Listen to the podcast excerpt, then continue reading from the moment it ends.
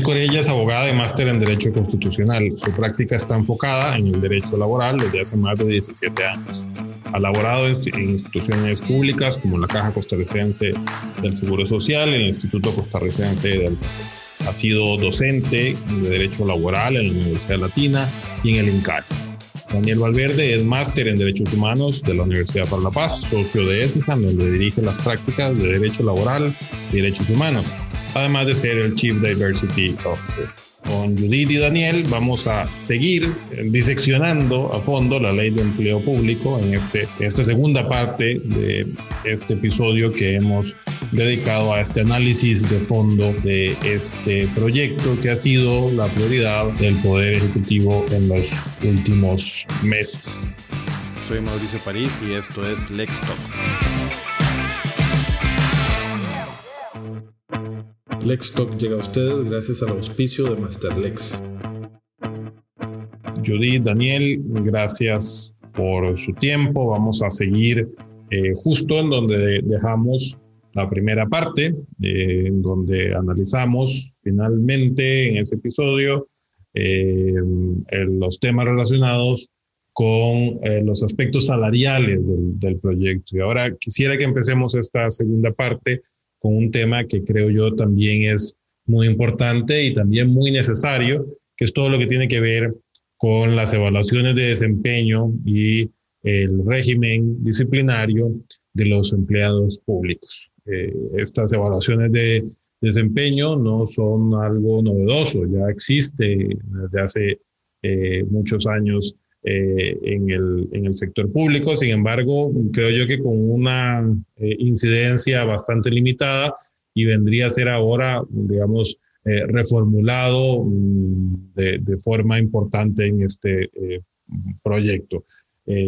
¿Cómo se vislumbra ese sistema de evaluación de los servidores públicos respecto a esa función que realizan en el Estado? El proyecto inicia primero aclarando que va a ser el Servicio Civil y no Mideplan el que va a emitir los lineamientos de la evaluación del desempeño, con base el artículo 9.d del proyecto. Esto porque, como hemos indicado y como indicamos en el anterior episodio, la intención es que eh, Mideplan mantenga el pulso político de este tema, pero sea el servicio civil el que regule aspectos de carácter técnico, como serían las evaluaciones de desempeño. Eh, como bien dijiste, las evaluaciones de desempeño no son algo nuevo eh, en el sector público. Lo que hace el proyecto es básicamente estandarizarlo para todos los funcionarios.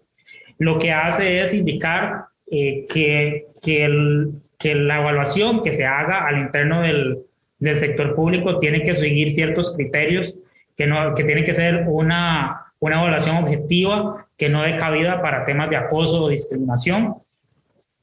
Y tiene todo un capítulo dedicado a lo que denomina, denomina la gestión del desempeño en el capítulo 7 eh, del proyecto. Y en el artículo 8 particularmente, 28 disculpen, particularmente define de manera clara cómo tienen que establecerse estas evaluaciones de desempeño. Con la salvedad, nuevamente, que las universidades públicas harán su propia evaluación dependiendo de los lineamientos de su sistema de autogobierno. Y es aquí como volvemos al tema de que el proyecto parece estar diseccionado en que en ciertos temas hay algunas exclusiones para ciertos, para ciertos sectores. Eh, yo creo que Judith puede ahondar más en, en la aplicación, dada su experiencia, de cómo ha aplicado estas evaluaciones de desempeño en, en el sector público, porque en el papel suena, suena muy, muy novedoso el tema, suena, suena muy idealizador hacer estas evaluaciones, pero lo cierto del caso es que buscar estos criterios objetivos y, generar estas evaluaciones periódicas sí es un trabajo titánico de, de, las instituciones y las dependencias de recursos humanos y no es un tema para nada sencillo eh, de implementar. Sí, eh, Dani, efectivamente, el tema de las evaluaciones del desempeño no es un tema novedoso, como decía don Mauricio, lo encontramos regulado en el Estatuto del Servicio Civil de los años 70. El Poder Judicial, por ejemplo, tiene también sus mecanismos de evaluación del desempeño. Sin embargo, eh, recientemente, inclusive retomando el tema de la ley de la reforma a las finanzas, desde ahí encontramos que las normas han empezado a eh, disponer la necesidad de que el servidor público, en sentido amplio en todas las instituciones públicas,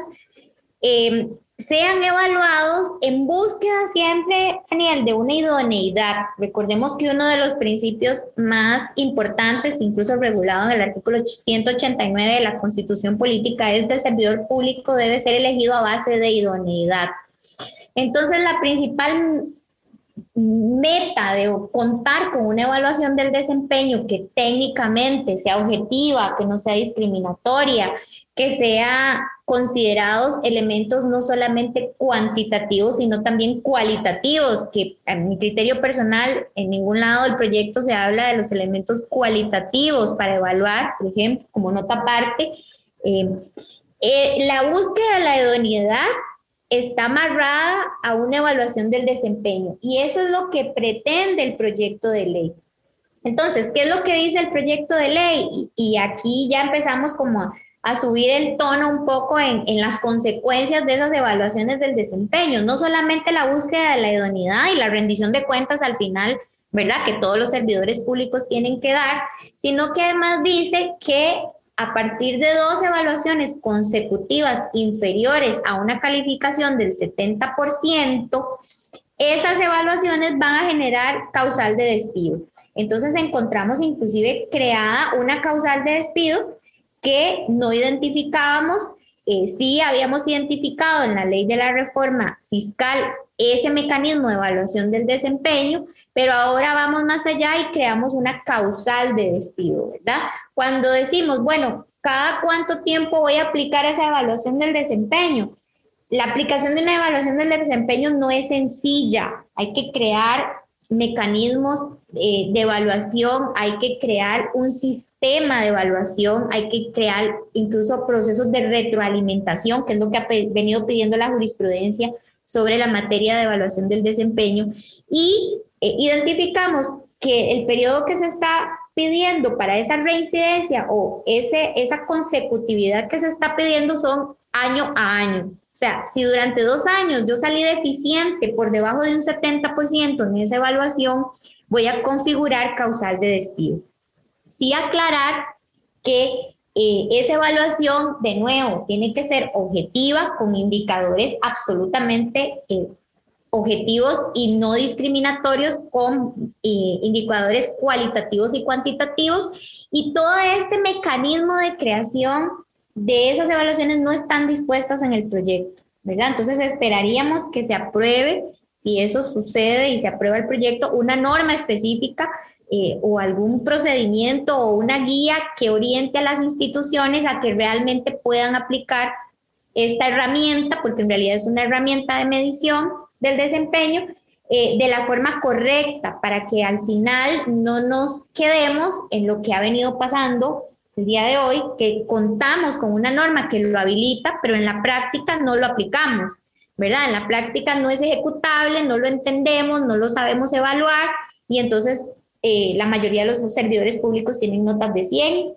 ¿verdad? Eh, porque quizás de eso depende y ahora vamos a ver en el avance de la discusión que efectivamente de las evaluaciones del desempeño van a depender otros beneficios como los ascensos, los traslados, los aumentos y eso está bien, eso se llama ser idóneo y eh, ligar mi desempeño a beneficios pero en el tanto se cumplan con los requisitos técnicos adecuados y que dicha herramienta se aplique de la forma correcta. Sí, uno entendería que un tema tan amplio, sobre todo y también tan eh, sujeto a variaciones, lo ideal sería que sea desarrollado, si se aprueba esta ley, luego en un reglamento, ¿no? Que además permita actualizaciones periódicas de forma más sencilla eh, de, aplicar que lo que resulta eh, la aprobación de, de una, eh, de, una, reforma a la ley. ¿no? sobre, sobre estos temas relacionados con, con los procedimientos disciplinarios, sancionatorios y todo lo que tiene que ver con los despidos ante temas de desempeño, ¿qué novedades tiene el proyecto? ¿verdad? Porque lo que sucede en buena medida es que eh, vemos muchos casos en, la prensa, o algunos casos en la prensa, en donde despedir a un funcionario público en Costa Rica parece ser prácticamente imposible. Eh, ¿Se viene a modificar esta situación eh, en, el, en el proyecto? Sí, desde el punto de vista de las evaluaciones del desempeño, efectivamente, como comentábamos anteriormente, se crea inclusive una causal de despido por bajo desempeño. Si después de dos evaluaciones inferiores al 70%, yo reincido y eh, salgo con, con, una nota desmejorada. A partir de ahí se crea también un procedimiento que no puedo decir que es propio de la ley porque ya está identificado inclusive el, debido, el derecho al debido proceso y, y el procedimiento administrativo como tal para poder despedir a alguien. Sin embargo, el proyecto de ley pretende crear eh, o regir en esta norma el procedimiento, ¿verdad? Y hablamos de plazos, por ejemplo, del, traslado al, servidor público de, de la falta cometida de 15 días, eh, los plazos que tiene el jerarca para dictar la resolución, eh, el plazo que tiene la persona o el jerarca para despedir. Y desde ese ámbito sí, mi criterio personal es que ya estos temas eh, encuentran una regulación propia en la Ley General de la Administración Pública y que podrían darse discusiones o interpretaciones de entonces si estoy creando un régimen disciplinario distinto o novedoso, ¿verdad? En cuanto a plazos, en cuanto a temas de prescripción, por ejemplo, comentábamos Daniel y yo que si estamos hablando ahora de, porque la norma habla de dos meses para finalizar el proceso, de si estamos hablando de un plazo ordenatorio, de un plazo de caducidad, porque qué institución pública eh, podría eventualmente terminar un procedimiento de una forma tan rápida, ¿verdad? Técnicamente no siempre eso se puede. Y, y sí nos surgen una serie de dudas razonables de, de, este proceso que se quiere incorporar acá, cuando lo usual por técnica de redacción de normativa y legislativa es que si ya el procedimiento existe, se ha remitido a esa norma especial eh, eh, todos y cada uno de los pasos a cumplir, los, los, los plazos, los recursos. Y en este proyecto de ley se quiere traer al proyecto eh, todo lo que ya conocemos en la Ley General de la Administración Pública, con algunas particularidades que es donde eventualmente podrían darse esas discusiones. Sí, yo creo que lo que más salta a la vista es el plazo que tiene la, la institución pública respectiva para finalizar estos procesos de, de despido contra funcionarios públicos. Y es que la norma dice que tienen que durar dos meses. Y yo creo que en la práctica de nuestra profesión como abogados, yo creo que nunca en la vida hemos visto un procedimiento administrativo que dure eh, dos meses en ninguna institución del sector público. Y eso pues va a generar eh, un sinfín de problemas si el proyecto queda así como está por el hecho de que eh, cualquier funcionario público podría solicitar la caducidad del procedimiento si se dura más de estos dos meses. Y eh, eh, vemos otras, otras situaciones con la aplicación de, de, este, de estos potenciales despidos, principalmente en el tema de que hablábamos anteriormente de las evaluaciones de desempeño eh, deficitarias que dan cabida a un despido inmediato, porque el proyecto también establece de que antes de aplicar ese despido tiene que haber un plan remedial pactado con el funcionario. Pero de nuevo, la propia ley no indica qué sucede si hay una discrepancia entre el plan que, es, que quiere implementar la institución y el plan que quiere implementar el propio funcionario, tomando en cuenta de que si continúa con esa deficiencia en su desempeño puede generar un despido y este procedimiento, que de nuevo, según el proyecto, debería durar dos meses. Muy bien, y hablemos sobre otro tema eh, complejo que son las convenciones colectivas, ¿no? que han eh, sido durante años eh, satanizadas y también atacadas ante la sala constitucional que ha venido en muchos casos a anular disposiciones de estas convenciones que son francamente abusivas, ¿no? Es decir, premiar a un empleado público por llegar a tiempo eh, que es un deber y muchas otras gollerías, que no se me ocurre otra forma de, calificarlas, que han venido siendo eh, incluidas en las convenciones y que todo hay que decirlo, creo yo, la sala constitucional ha hecho una labor importante de limpieza de, ellas. Eh, también es parte de ese derecho laboral colectivo que no es frecuente eh, en Costa Rica, salvo en el sector público, ¿no? En otros países es muy frecuente la negociación eh, colectiva también en el sector privado, pero nuestro país ha estado limitada básicamente al sector público y muy asociada siempre al gremio de los, de los sindicatos. ¿Cuál ha sido, además de los que mencionaban, o mencionaba, perdón, el principal problema con estas convenciones colectivas en el, en el sector eh, público y eh, realmente la convención colectiva un elemento relevante en el derecho laboral moderno todavía eh, en un país como el nuestro. Yo creo, yo creo que sobre ese tema, más bien Costa Rica no se ha potenciado de manera correcta la, la convención colectiva, por lo mismo que indicas de que ha estado relegada su aplicación únicamente en el, en el sector público. Y en otras, en otras democracias, como en la Europa eh, Occidental o en el mismo Estados Unidos, vemos cómo el, el fuerte de la negociación colectiva más bien está en el sector privado y donde el fuerte inclusive no está en las convenciones colectivas que usted negocia con una empresa en particular, sino aquellas que usted negocia con un sector económico en específico.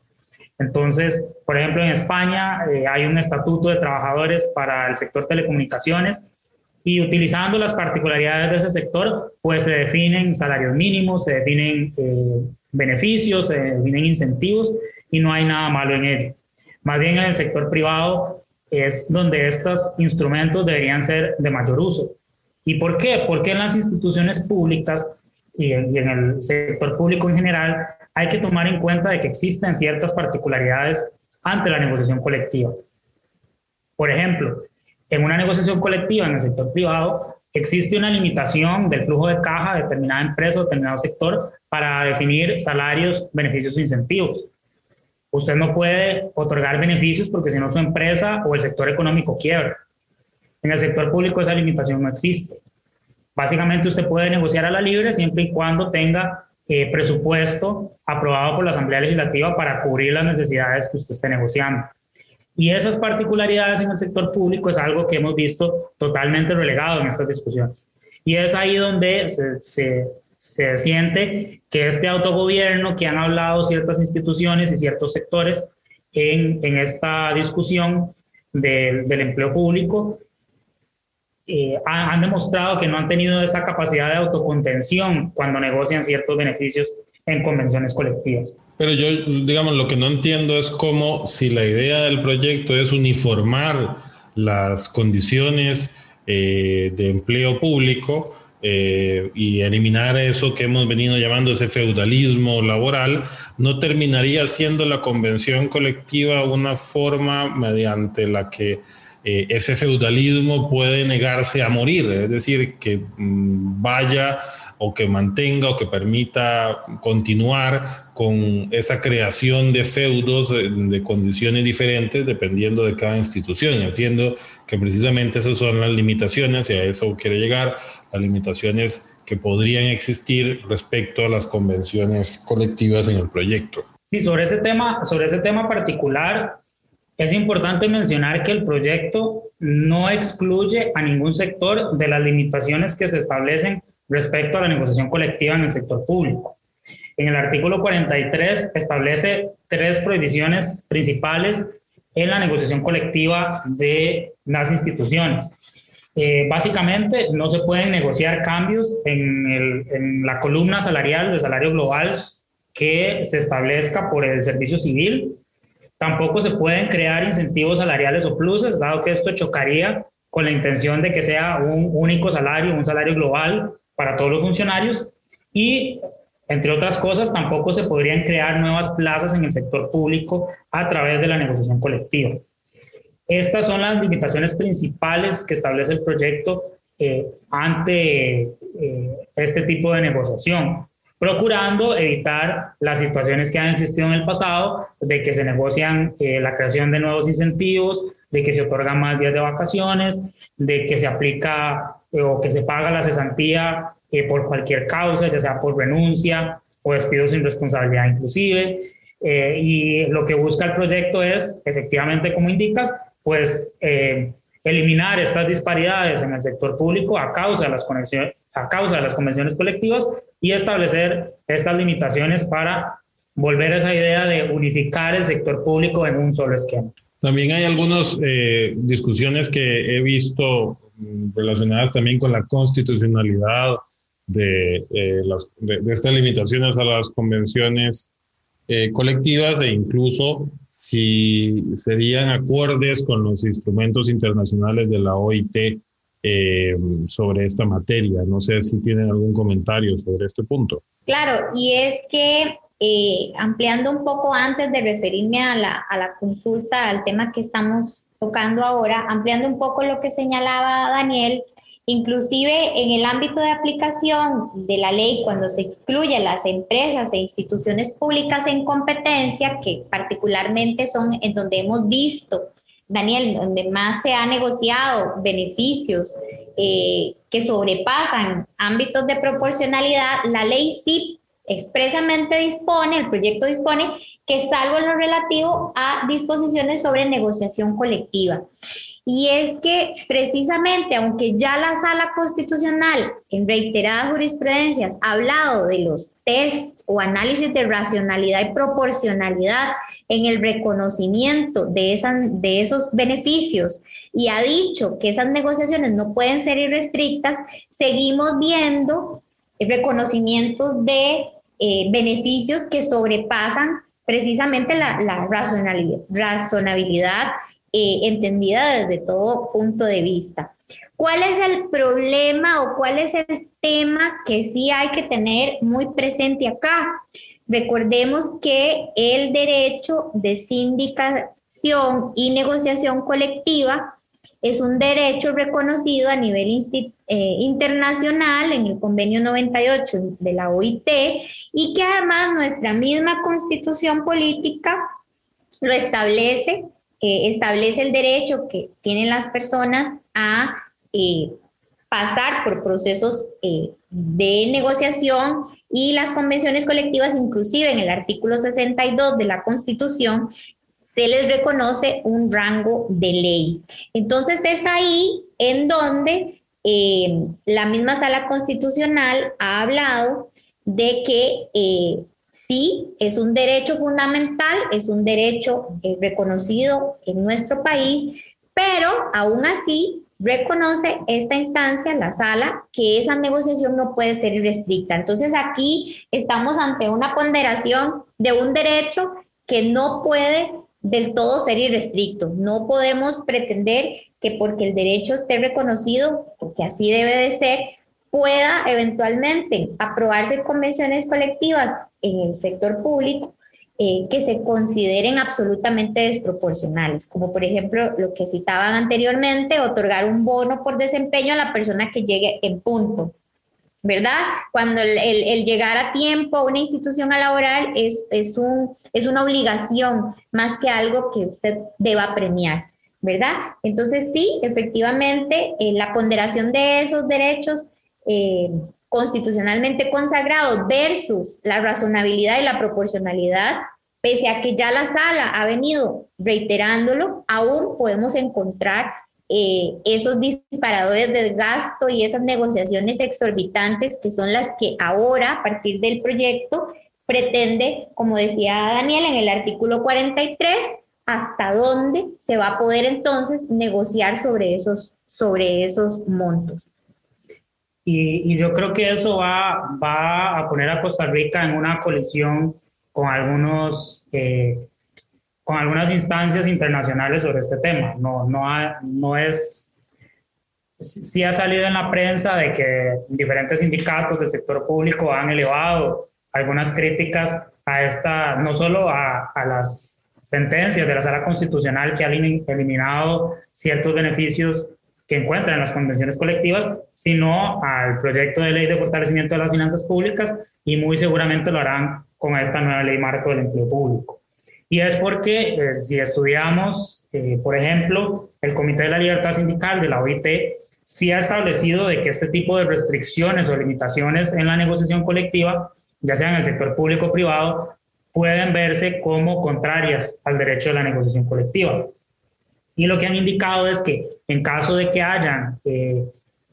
situaciones que ameriten alguna limitación, ya sea por una crisis económica o una crisis fiscal como la que está sufriendo Costa Rica, estas limitaciones deberían ser temporales y no de manera permanente. Entonces, si el proyecto llegase a aprobar estas limitaciones, pues en aplicación de estas interpretaciones, podría existir esta discusión de si estas limitaciones permanentes que está estableciendo el proyecto, de que no se pueden negociar mejoras salariales o nuevos incentivos, podrían verse discutidas a nivel internacional por eh, esta versión o, esta interpretación amplia del derecho a la negociación colectiva. Quisiera preguntarles también qué eh, otras novedades les han llamado la atención del, del proyecto, de, del estudio que han realizado, qué otros temas les parecen que podrían ser novedosos eh, en esta propuesta. Claro, uno de los temas que podemos traer sobre la mesa y que es interesante eh, que nos trae a una, a una discusión que se ha ya valorado, pero que nunca se ha concretado, es que se está pretendiendo reconocer un permiso de paternidad eh, a quienes tengan un hijo biológico o en adopción, considera las dos opciones, y ese permiso sí se estaría reconociendo con goce de salario por un mes calendario lo cual estaría abriendo camino, ¿verdad?, en el sector público, en el ámbito de em, permisos de paternidad que hoy no tenemos, eh, de no ser que alguna empresa lo reconozca de forma voluntaria, pero que hoy no tenemos. El otro tema interesante que ya de alguna manera ha sido cubierto en la normativa de incapacidades y licencias que establece la Caja Costarricense de Seguro Social es que está pretendiendo ampliar la licencia remunerada por maternidad hasta por dos meses adicionales al periodo que ya hoy se tiene reconocido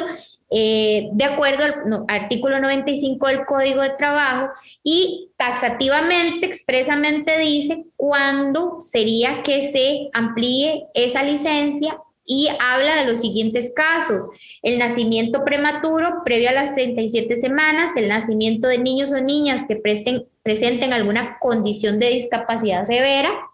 y el nacimiento de niños o niñas que presenten enfermedades crónicas, así como partos múltiples. Entonces, me parece que en materia de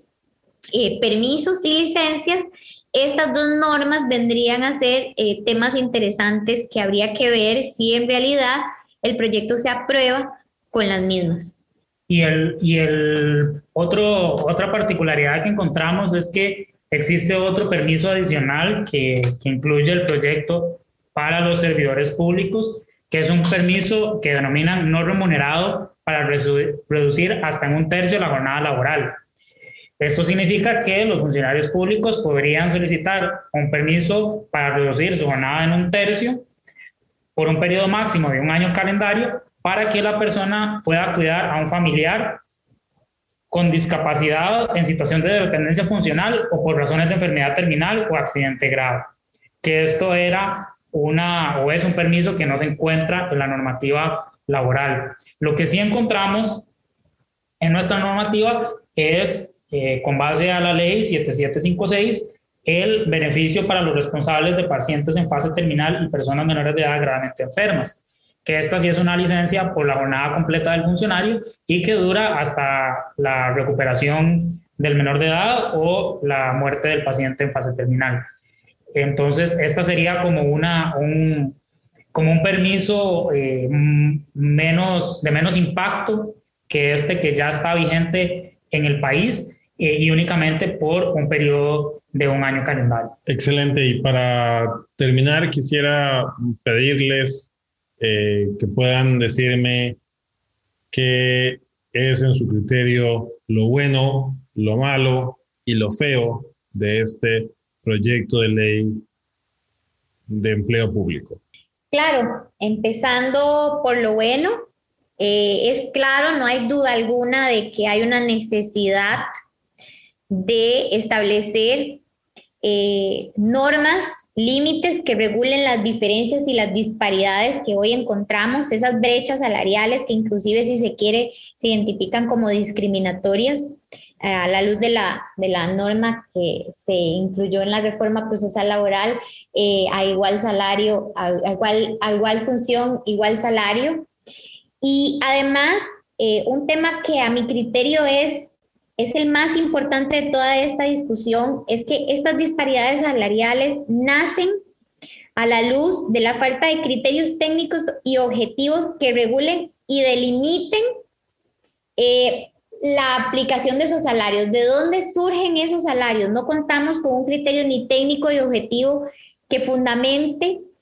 eh, esa aplicación salarial. Y por eso es que vemos tantas brechas y tantas diferencias, porque cada institución aplica sus propias decisiones sin que esos criterios técnicos y objetivos sean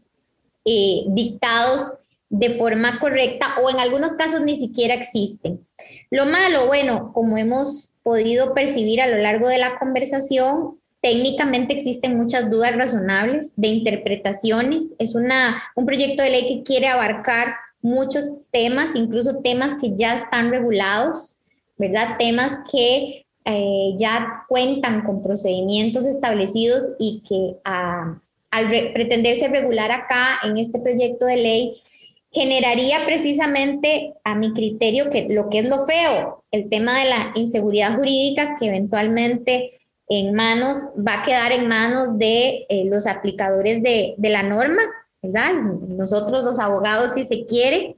porque ante esa inseguridad jurídica y esos, esos dudas razonables, esos vacíos que encontramos en la norma, va a existir claramente una necesidad de aclaraciones, ya sea vía de interpretación legal, por analogía, por interpretación, pero en definitiva va a tener que existir un operador jurídico que entienda y aplique y eh,